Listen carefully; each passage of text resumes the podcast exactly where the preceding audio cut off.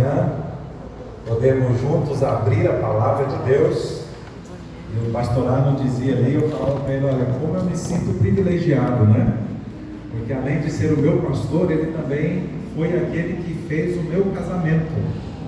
Eu queria apresentar para vocês, para vocês verem que eu tenho bom gosto. Há 20 anos atrás ele me casou com aquela morena ali, por favor, minha esposa, Keiliane, fique em pé aí para que eles te conheçam.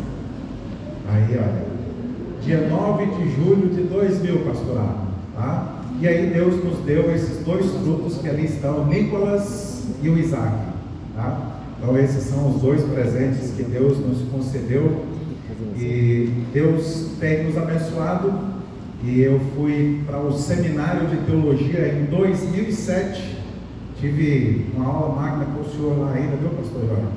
Tive o privilégio ainda de tê-lo lá, né? E depois eu me formei em 2012, mas eu me formei na nossa faculdade adventista lá na Bahia.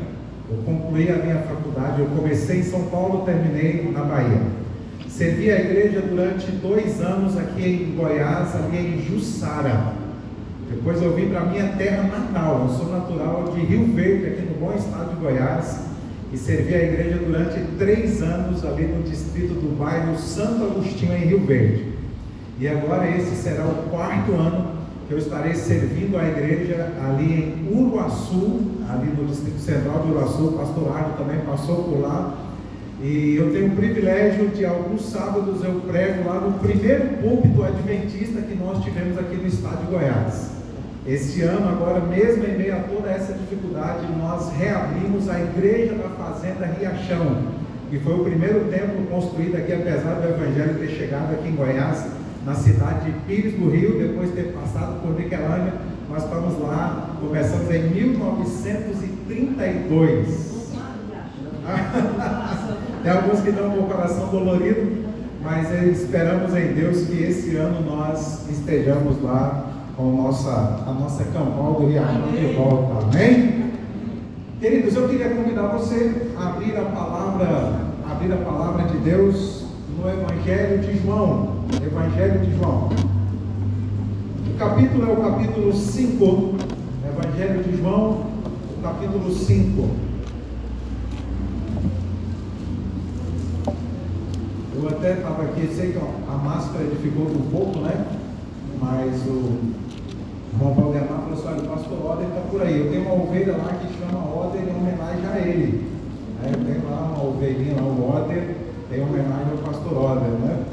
E é um privilégio, né? A gente estar junto com estas pessoas que têm se dedicado em prol da pregação do Evangelho de Deus, né?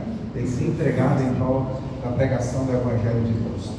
Evangelho de João, capítulo 5. Eu quero olhar com você um aspecto, né? Eu, eu já vi aqui a creio que talvez a diretora da escola sabatina agradecendo a presença de cada um, mas mais uma vez eu quero louvar a Deus pela vinda de cada um de vocês aqui esta manhã. Tudo bem? Seja muito bem-vindo aqui a esta, a esta casa. Se você andar pelas ruas, de maneira muito especial aqui no nosso país, onde perto de 93% da população se diz cristã, nós temos uma maioria que se diz cristã, até pelo berço da nossa colonização, o Brasil, quando ele veio é, pela colonização dos portugueses, juntos que eram os padres jesuítas. Então, por esta herança, nós temos uma população, é, nós podemos dizer, majoritariamente cristã. E se você perguntar para eles o seguinte: quantos se consideram filhos de Deus? Eu creio que você vai receber a resposta da maioria esmagadora. Você quer ver aqui esta manhã, para que você tenha uma ideia, se bem que aqui nós já estamos em um grupo que se diz cristão, né? Mas quantos entendem que são filhos de Deus? Deixa eu ver, olha, louvado seja o Senhor. Se você não levantar a mão, eu quero orar por você. Mas também todo mundo levantou, então nós estamos juntos nesse negócio aí. Porque eu também entendo. Mas agora a questão que eu quero olhar com você aqui é, nesta manhã é como eu posso saber se verdadeiramente eu sou filho de Deus. Porque dizer que é filho de Deus, a maioria das pessoas dizem.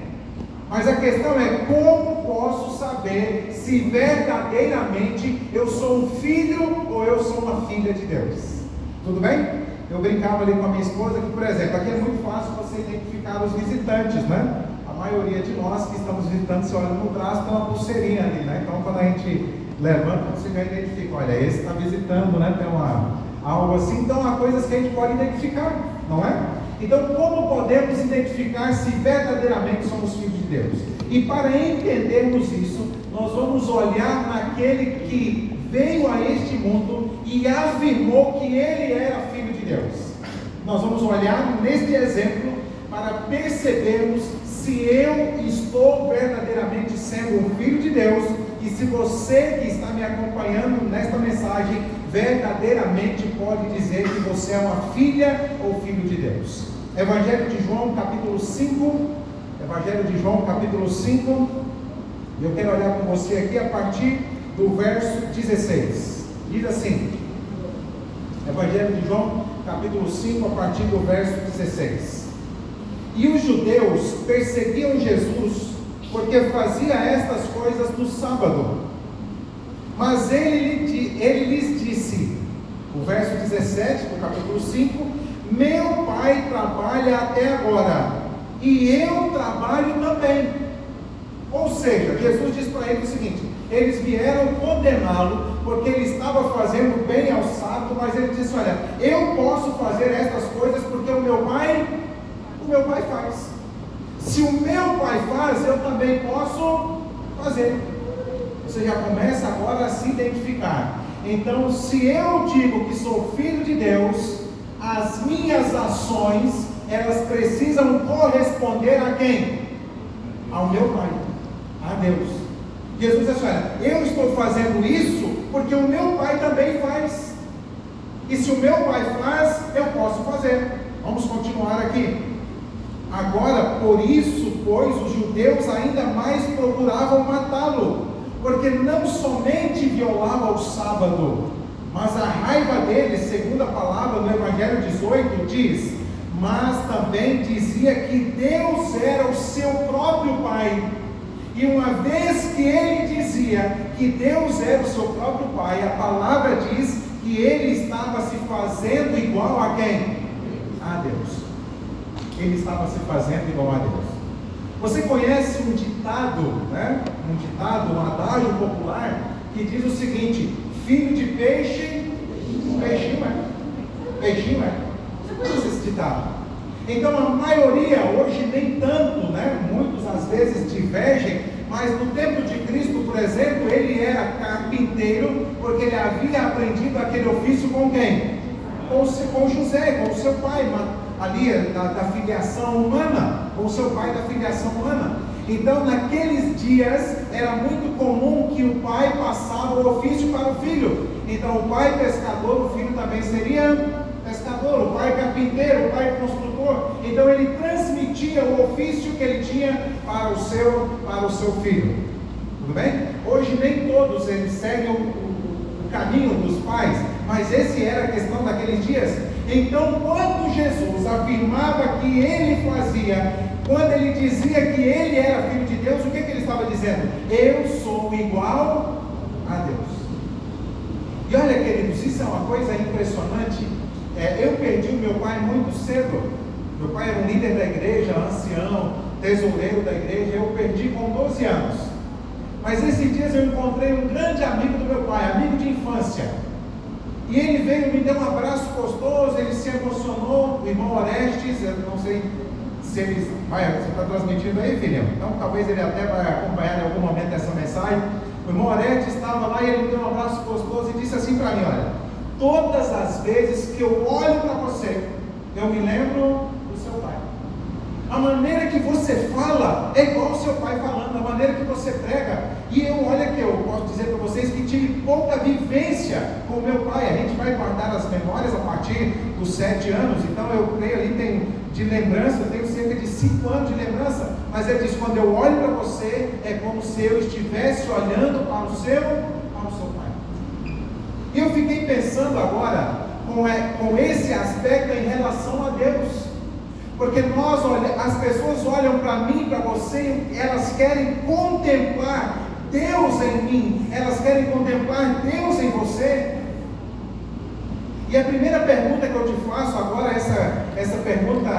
expressiva é quando as pessoas olham para você, quando elas contemplam as suas atitudes, quando elas olham as suas ações, a sua maneira de falar, a sua maneira de agir. A pergunta que eu te faço é: estão vendo Deus na sua vida? Elas estão percebendo que você verdadeiramente é um filho de Deus. As tuas ações mostrando isso. Aí agora você pode estar perguntando assim, pastor, mas como assim? Como assim? Você quer ver um exemplo só? Eu vou olhar para um exemplo. Vamos ver um exemplo do Cristo. Veja, deixa João aberto aqui que nós vamos voltar, tá bem? Mas vamos comigo aqui a Mateus capítulo 5, aqui na, nas bem-aventuranças, Mateus capítulo 5, e olhe comigo aqui o verso 9. Mateus capítulo 5 e o verso 9.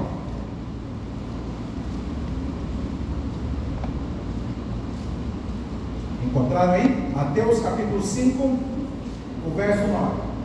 Diz assim: olha, bem-aventurado os pacificadores. Aí a palavra do Senhor diz o motivo pelo qual eles são bem-aventurados. A Bíblia diz o seguinte: bem-aventurados os pacificadores, porque eles serão chamados de quê? Filhos de Deus. Você já começa a entender o primeiro aspecto dessa filiação. Um cristão, um homem, um filho de Deus, uma mulher de Deus, ele é alguém que é a palavra pacificador, significa um promotor da paz promotor da paz. Você, por onde você anda, você leva a paz? Quando você se encontra agora essa época de final de ano, né, Natal, Ano Novo, é, para nós, os pastores, período de férias, aonde nós chegamos, no meio da nossa família, as pessoas entendem que eu sou um promotor da paz, onde eu chego, a tranquilidade reina. Você conhece pessoas assim? Aquelas pessoas que quando elas chegam, pode estar o maior conflito na família, aí fica pensando, olha, o fulano ou a fulana de tal podia chegar aqui, porque onde ela chega, a paz também reina.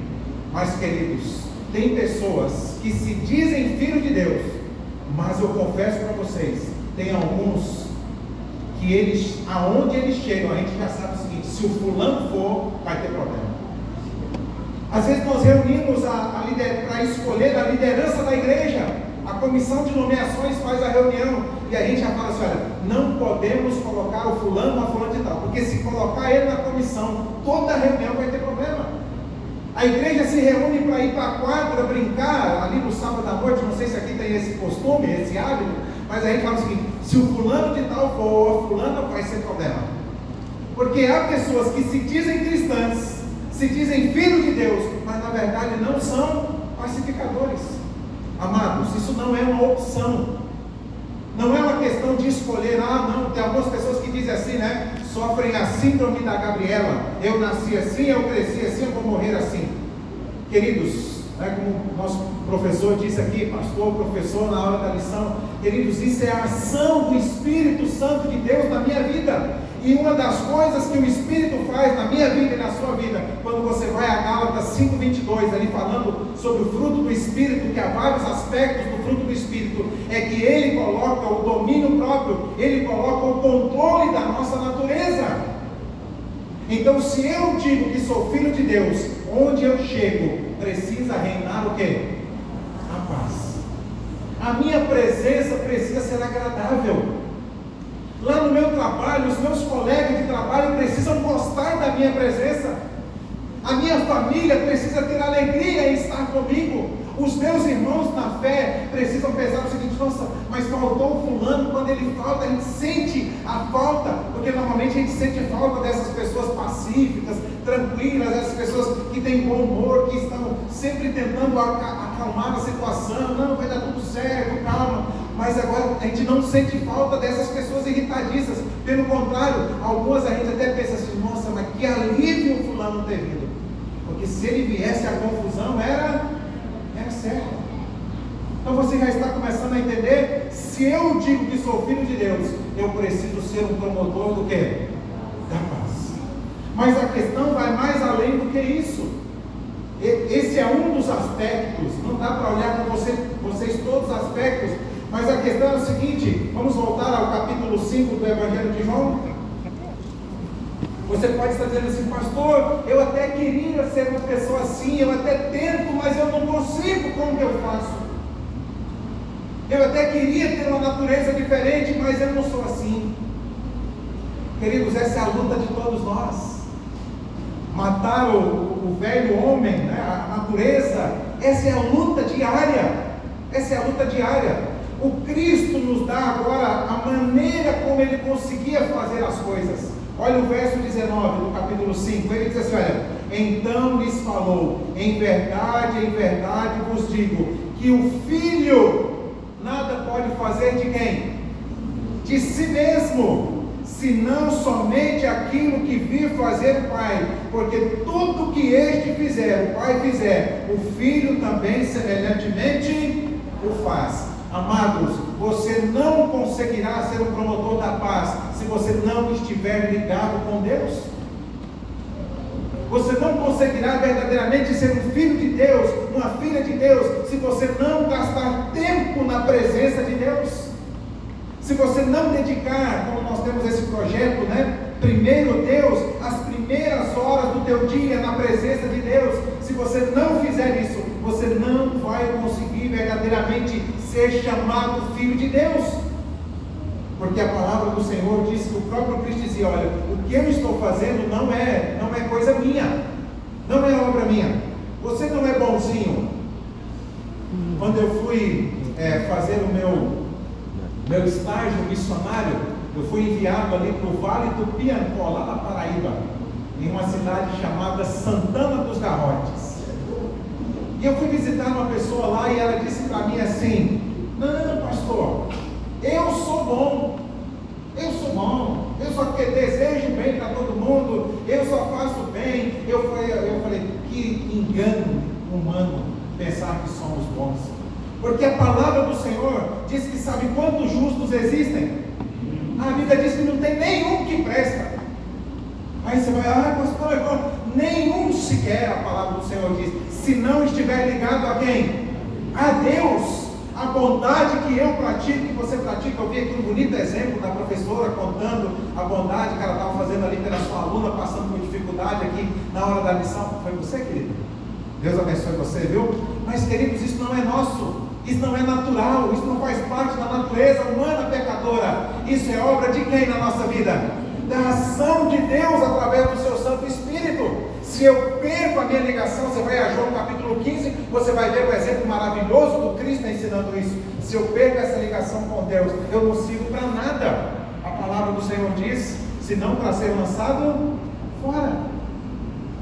As boas obras, as boas ações são frutos do trabalho de Deus na minha vida. E para isso eu preciso gastar tempo com Deus. Há um texto que Paulo diz o seguinte: contemplando a glória do Senhor, nós somos transformados de glória em glória na sua própria imagem. Na sua própria imagem. Você já deve ter em algum momento andado pela rua e às vezes a gente até se assusta, né? Porque às vezes você está andando pela rua, esses dias eu estava andando, a pessoa me parou e disse assim: Olha, você é crente? Eu brinco com a minha esposa que eu tenho cara de três coisas. É uma brincadeira nossa. Eu digo para ela que a primeira coisa que eu tenho cara é de pobre. Agora deixa eu explicar o motivo.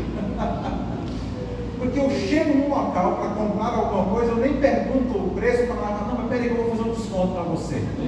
Então eu falei, eu tenho cara de que quem vai precisar de um desconto. Ele já sabe, nem, nem pedi ainda, tenho cara de pobre. A outra coisa que eu brinco com ela é que eu tenho cara de ser gente muito boa. Porque se eu estiver num lugar, eu fico olhando assim, e chegar um, alguém para pedir alguma coisa, ele dá uma olhada e vem na minha direção. Fala assim, olha, eu tenho cara de ser alguém para dizer, esse aí não vai negar. Né? E seja para enganar para pedir, para esse aí, esse aí vai atender. Ontem mesmo eu estava voltando aqui, caminhando aqui, e aí o camarada, ele olhando, eu falei, me escolheu. Ele já veio na minha direção, olha, eu preciso imprimir um currículo e tal, você tem dois reais aí, né? Eu falei, vamos lá, né? Para ver se for esse o problema, está resolvido. E a outra, agora a outra coisa que eu brinco é que eu tenho cara de professor de escola sabatina. Hoje foi um milagre. Vou explicar porque sempre que eu vou à igreja, eu fico lá quietinho, alguém chega e fala assim, ó, você pode passar a lição para nós. Então esses três eu falo assim, ah, está escrito, né? Então, esse, aí eu sempre vou com a minha lição. ficar preparado. Né? Hoje, obrigado, pastor, pelo privilégio de poder partilhar, partilhar a palavra de Deus. Mas, queridos, é, nós temos, tem pessoas que você às vezes vai andando pela rua, as pessoas olham para você, você já deve ter vivido essa experiência, e a pessoa pergunta para você assim: ó, você é crente? Já viveu isso, sim ou não? Deixa eu ver quantos já viveram. Amém? Louvado seja o Senhor por isso. Aí você olha assim, mas por que eu sou? Eu estou vestido hoje, tudo bem que a gente está mais bonitinho, né? Colocamos uma roupinha de sábado, né? Para vir para a igreja. Mas às vezes você olha e fala assim, olha, mas eu estou vestido igual a todo mundo. Às vezes você está lá, igual a gente está no clube aqui, né? Brincando igual a todo mundo, e chega alguém e fala, você é crente. Aí você pensa assim, por que, que as pessoas veem isso? Porque na verdade elas estão contemplando quem em nós? Deus. E eu me preocupo, queridos, não é quando as pessoas me perguntam se eu sou crente. A minha preocupação é se não há esse tipo de pergunta. Eu devo me preocupar se as pessoas não estão vendo Cristo na minha vida, se elas não estão contemplando Deus através da minha vida, se elas não olham para mim como uma boa pessoa, como alguém que é amável. Eu devo me preocupar com isso. Então eu preciso entender o seguinte: que aquilo que traz a alegria de Deus também traz a minha alegria. Você quer ver um exemplo? Salmo 122, o verso 1 diz assim: olha, o salmista diz: Alegrei-me quando me disseram, vamos para onde? E aí eu te pergunto: vir à casa Deus é motivo de alegria, sim ou não? Sim. Causa alegria no coração de Deus? Sim. Então também deve ser motivo para minha alegria.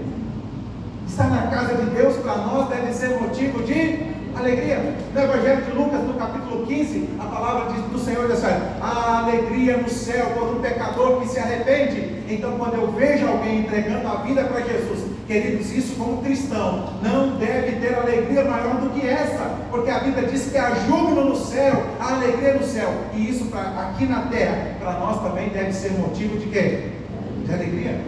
Por isso, na minha visão, a, me, a maior festa que a igreja tem é a festa batismal. A maior festa que a igreja tem.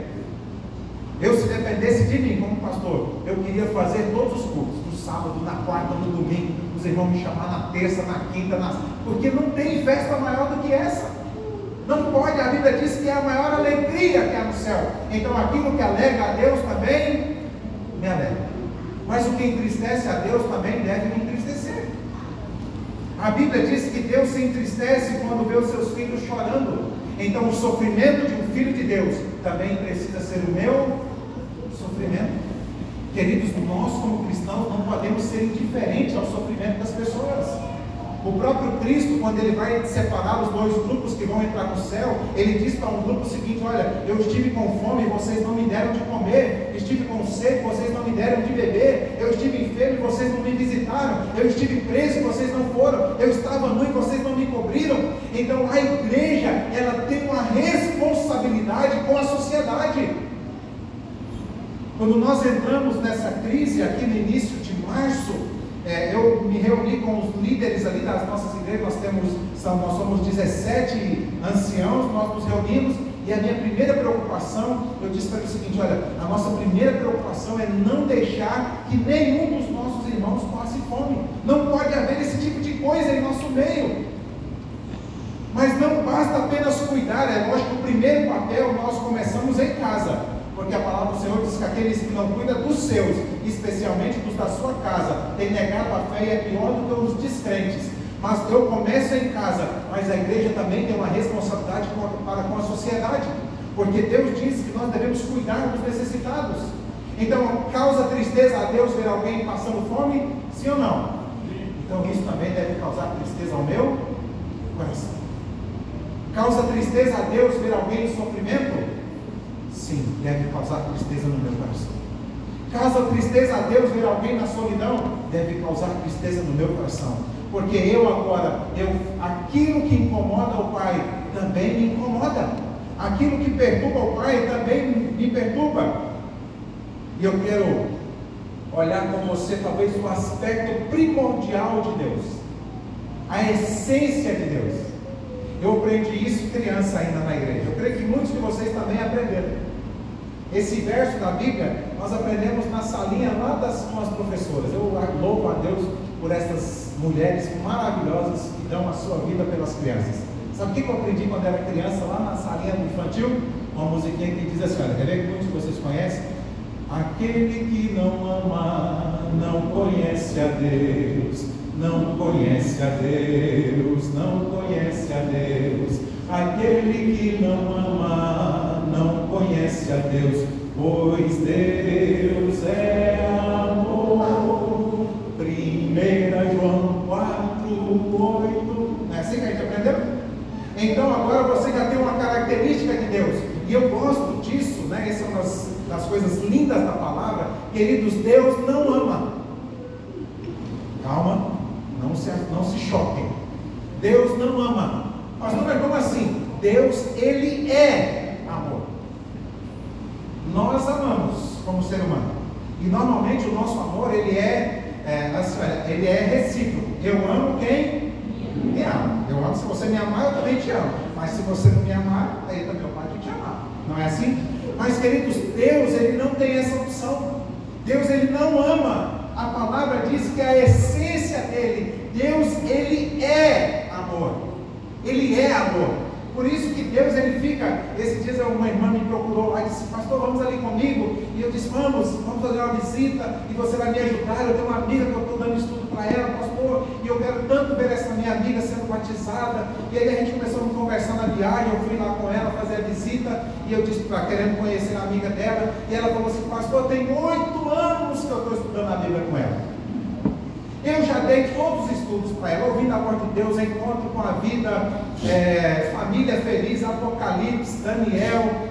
É, e ela foi falando e eu, fui, eu no meu coração pensando. Eu falei, minha irmã, no segundo eu já tinha parado. No segundo eu já tinha parado, tinha feito igual Jesus mandou, já tinha batido o pó ali na, e ido para outra. Oito anos! Mas sabe o que ela falou para mim no final? Ela falou, pastor, eu amo essa minha amiga e eu quero ver ela onde? paulada que a gente aprende com os irmãos, não é, pastor? Que paulada que eu aprendi aquele dia. Queridos, ela disse ela amava aquela amiga dela. E ela queria ver a amiga onde? Por isso ela se preocupava. Deus, ele não ama. Ele é o amor. E a maior expressão do amor de Deus, há um autor que ele chega a dizer que se você, você sabe que um dia a Bíblia será tirada de nós. E eu louvo a Deus pelo grupo de desbravadores, pela sala das crianças, pelo grupo de aventureiros que faz a gente decorar esses textos da Bíblia. A maioria dos textos que eu tenho decorado, eles vieram não do seminário de teologia, não da faculdade, mas do tempo de criança na igreja. Mas tem um autor que ele diz que se a Bíblia toda fosse tirada de nós, há um verso da Bíblia apenas. Se você tivesse apenas esse único verso, você já entenderia todo o plano da salvação. E eu louvo a Deus porque na maioria das igrejas, quando eu falo esse verso, todo mundo fala junto comigo. João 3,16 diz o seguinte: Porque Deus amou o mundo de tal maneira que deu seu Filho unigênito, para que todo aquele que nele crê não pereça, mas tenha a vida o quê? Eterna. Amém. Por isso, queridos, louvado seja o nome do Senhor para mostrar o seu amor. Deus faz o quê? Ele envia o seu próprio Filho. A maior história de amor que esse mundo já viu. Deus enviando o Filho dele para morrer por nós. Então agora você já entendeu aonde eu quero chegar. Se Deus é amor, e eu digo que sou filho de Deus, então tem uma característica que não é opcional para mim. Um filho de Deus precisa ser conhecido como alguém que ama. A igreja, eu fico preocupado, porque se você andar por aí e perguntar, olha, quem são os adventistas do sétimo dia? Sabe como que as pessoas nos conhecem? Por guardar o sábado e não comer carne de porco. Essas são as marcas da igreja adventista do sétimo dia. Sendo que, na verdade, o que Deus quer de nós, e é a única coisa que a Bíblia diz que nós podemos ser perfeitos, isso é um texto para um outro sermão, mas é a única, a única coisa que a Bíblia diz que nós podemos ser perfeitos é nesse aspecto. Se tem uma coisa que Deus quer de nós, queridos, Deus quer a guarda do sábado, sim, a obediência aos mandamentos, Deus quer que cuidemos da alimentação, sim, Deus quer que nós nos preocupemos com a nossa saúde, mas se nós, se tem algo que Deus quer de nós, é que nós tenhamos a capacidade de quê? De amar. A igreja deveria dar um banho de amor nas pessoas. As pessoas deveriam entrar na igreja, e eu espero que seja a realidade dessa igreja, e falar assim: olha, eu fui na igreja adventista do sétimo dia, e pense em um lugar onde eu me senti amado. Mas, queridos, eu tenho que dizer isso para vocês. Infelizmente, esta não é a nossa realidade. em alguns lugares, eu já entrei e saí. E é como se eu nem sequer existisse. Isso é amor? Algumas igrejas, alguns eles deixam de frequentar, eles não vêm atrás da escola sabatina, não vêm mais ao culto e nós simplesmente não importamos mais. Eu me desespero. Eu me desespero. Nós reunimos a comissão diretiva da associação a cada ano, pelo menos umas duas vezes por ano. Nós publicamos uma lista, sabe como que é o nome dela? Lista dos desaparecidos. Eu fico pensando como alguém desaparece do meio do povo de Deus. Nós colocamos lá uma lista dos desaparecidos. Eu te pergunto, aqueles que você ama desaparecem da sua vida?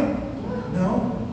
Se você olhar as pessoas que eu amo, por exemplo, eu tenho o número do telefone dela, meu irmão mora lá, numa cidade chamada Pontes Lacerda, no Mato Grosso. Eu amo aquele camarada, eu tenho o número do telefone dele. Esses dias para trás ele teve um problema lá e ele deu uma, entrou uma dificuldade e ele pegou e mudou o número do telefone dele. E ele mandou uma mensagem para mim, no privado. E ele disse assim para mim, ele me chama de cara, ele é mais novo que eu, e ele me disse assim, cara, eu não partilho esse número com ninguém. Eu estou partilhando apenas com poucas pessoas, e você é uma delas. Mas por que, que ele fez isso? Porque ele me ama. E eu amo. Pois não, querido? Meu irmão, a minha esposa, uma quadra na Paraíba, uma pessoa, e minha esposa foi na igreja. Fazia três ou quatro vezes que um homem entrava lá, entrava, saía e ninguém conhecia ele. Vai. Um dia eu estava na cabeça desse ano, e entrou na igreja. Aí todo mundo, pastor, pode entrar na igreja. Você viu a minha ou viu o meu chapéu? Aí a língua dele comeu em cima dos atletas. Dos atletas. Eu já estava aí muito tempo tentando. Ninguém sabia que ele era adventista. Ninguém trouxe a chapéu na igreja. Todo mundo cristiano. Conheceu? Então, olha, tá vendo, queridos? Essa é a preocupação. Vocês estão entendendo aqui? Aí você vai dizer, pastor, mas como assim? Queridos, essa é uma preocupação minha como líder da igreja. E eu vou dizer uma coisa para você, quando eu entrei no primeiro dia de aula, no seminário teológico, a primeira aula minha foi com o pastor Emilson dos Reis. E ele leu o texto de Jeremias, ai dos pastores e tudo mais, e ele começou a falar sobre a responsabilidade, e ele disse assim, vocês têm certeza que é isso que vocês querem? Porque, queridos, não é fácil ser um mensageiro de Deus. Você vai olhar na Bíblia, o próprio Isaías, quem está estudando a lição ali, no, no primeiro momento, ele, ele quer fugir da, de ser um mensageiro, não é fácil. Mas, queridos, a, amar na vida de um cristão, de um filho de Deus, não é uma opção. Não pode ser opcional. Eu não posso dizer, bom, eu, eu sou cristão, mas eu, às vezes eu amo. A palavra do Senhor diz que Deus, Ele é o quê? Amor. Se eu digo que sou filho de Deus, então eu também preciso ser o quê? Amor. Agora eu te pergunto, eu falei sobre a pacificação. As pessoas entendem você como alguém que ama. A escritora cristã Ellen White, ela diz que a maior pregação, o maior sermão em prol do Evangelho é uma pessoa cristã que ama, que é amável. Esse é o maior sermão. Esse é, o maior, é a maior pregação. É mais importante do que qualquer estudo bíblico, do que qualquer série de conferência, alguém, um cristão verdadeiro, que é amável. Essa precisa ser uma característica nossa como cristão. E como que o mundo vai ver? Através das nossas atitudes. Porque o amor, queridos, não basta apenas eu dizer para minha esposa que eu a amo. Eu preciso de expressar através das minhas ações. Sabe por que, que me preocupa isso? Eu vou mais fundo agora. Eu sei que aqui nós estamos em uma igreja que vocês recebem muitos visitantes. Mas eu me preocupo com isso. Eu faço um esforço tremendo. Nós somos agora lá no, no distrito onde estou pastor, 600, cerca de 670 membros. A minha esposa, ela fica, ela, ela, às vezes ela ri de mim com isso, mas eu me preocupo em aprender o nome de cada um deles. Sabe por quê, queridos? Porque as pessoas que eu amo, eu sei o nome delas. E eu descobri a melhor maneira. Você quer saber qual é a melhor forma de você amar alguém? Você quer aprender? Eu descobri. a melhor forma de você aprender a amar alguém é começar a orar por ela. Sabe o que, que eu faço como pastor? Essa é a minha tarefa também, é responsabilidade, Deus vai cobrar de mim.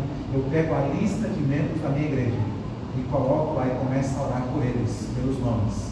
E aí eu vou aprendendo, e aí depois eu vou memorizando o rosto deles. Essa é a minha tarefa. Deus vai cobrar de mim. Porque às vezes nós ficamos na porta da igreja e nos chamamos uns aos outros de irmãos, porque nem sequer sabemos o nome.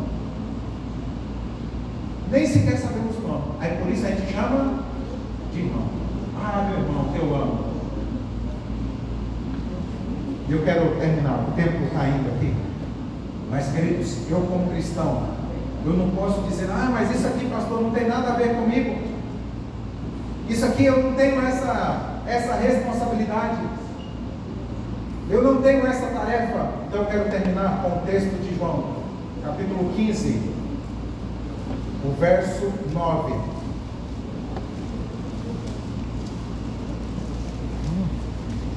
Evangelho de João, capítulo 15, e o verso 9.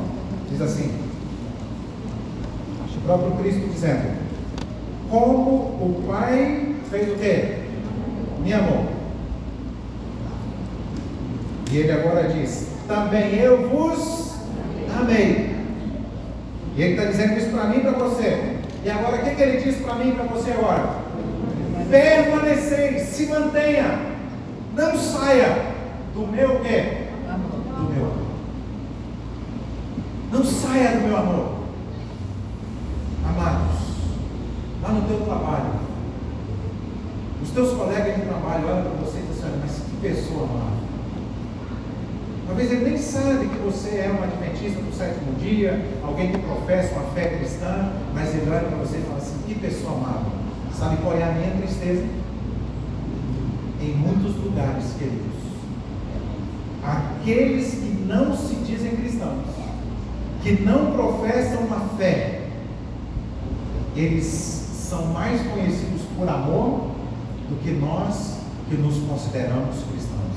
Que dizemos, e eu, vocês todos levantaram a mão no início, quando eu fiz a pergunta, que dizemos que somos filhos de Deus. Se você andar pela cidade, você vai perceber que a maioria das obras de amor, elas são realizadas por pessoas que muitas vezes nós criticamos pela maneira com que elas creem, pela maneira com que elas acreditam. Mas hoje Deus vai dizer, pastor, por que, que Deus te mandou aqui esta manhã? Deus me mandou aqui para. A primeira coisa foi para dizer para você que você é um filho amado por Deus. Amém? Amém? Amém? Você é um filho amado por Deus. Mas a segunda coisa agora, queridos, é que uma vez que você entende que você é um filho amado de Deus, eu e você agora, nós fomos chamados para sair destas portas aqui, andar por esta cidade, alguns que são de outros lugares, não importa onde você mora, lá no seu prédio, no seu condomínio, aonde você for na sua cidade, mas nós somos chamados para que as pessoas olhem para nós e contemplem que somos filhos de Deus. Como que as pessoas vão saber que eu sou filho de Deus? Através das minhas ações. E pelo menos duas coisas você entendeu aqui esta manhã. A primeira delas é que você precisamos ser um promotor do quê? Da paz. E a segunda, nós precisamos ter atos de amor. Eu gosto de uma coisa que tem lá no manual da igreja, quando a gente vai tomar decisões na comissão. E às vezes eu me apego àquilo ali. Ele diz que se nós tivermos que errar, que nós erremos pelo lado do amor, da misericórdia, da compaixão. Você gostaria de ser conhecido? Eu vou perguntar se você quer ser conhecido como filho de Deus, porque todos vocês já dizem que são. Mas eu quero perguntar para você agora o seguinte: você quer que Deus imprima na tua vida essas duas características? Você quer ser um pacificador e você quer ser alguém amável? Você quer verdadeiramente dizer, Senhor, pode me usar. Eu quero ser um promotor da paz onde eu estiver. E eu quero ser alguém identificado por essa característica. Alguém que ama e alguém que é amável. Você gostaria que Deus imprimisse?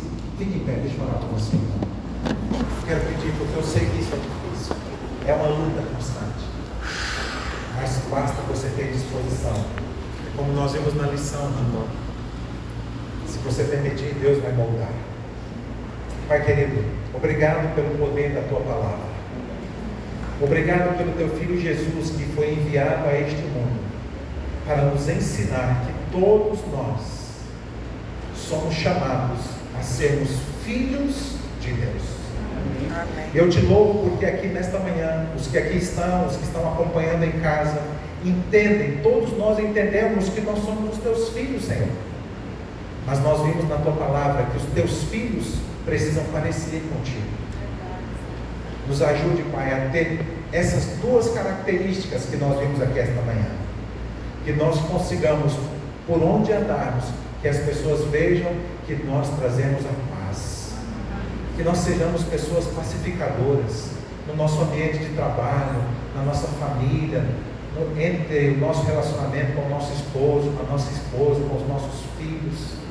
E nos ajude de maneira muito especial, Senhor, sermos conhecidos como pessoas que amam. Que as pessoas percebam o teu amor agindo na nossa vida. E que uma vez que o Senhor imprima o teu amor em nosso coração, que nós consigamos mostrar isso através das nossas ações. Amém. Que essa seja a característica de cada um de nós, os teus filhos, que oram comigo aqui nesse instante. É o que nós te pedimos humildemente, reconhecendo que nada temos e nada somos, mas fazemos esse pedido ao Senhor, no doce nome do nosso Salvador amável, Jesus Cristo. Amém. Amém. Que Deus abençoe a vida de cada um de vocês.